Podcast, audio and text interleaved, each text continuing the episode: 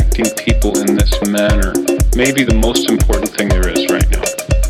Because it gets right to the heart of connection. Uh, when people have connection, they feel compassion, they see the earth, they feel the earth, they feel the other life forms, including the human beings. Um, and they become part of a fabric of we instead of I.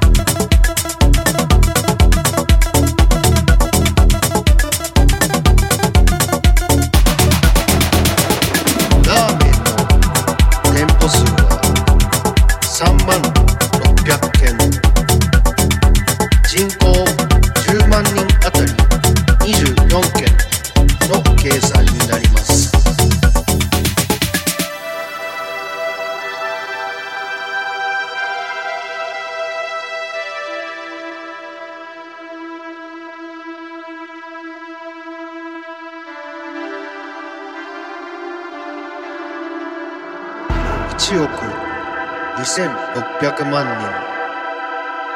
東京の人口は1300万人東京東京東京東京東京東京東京東京東京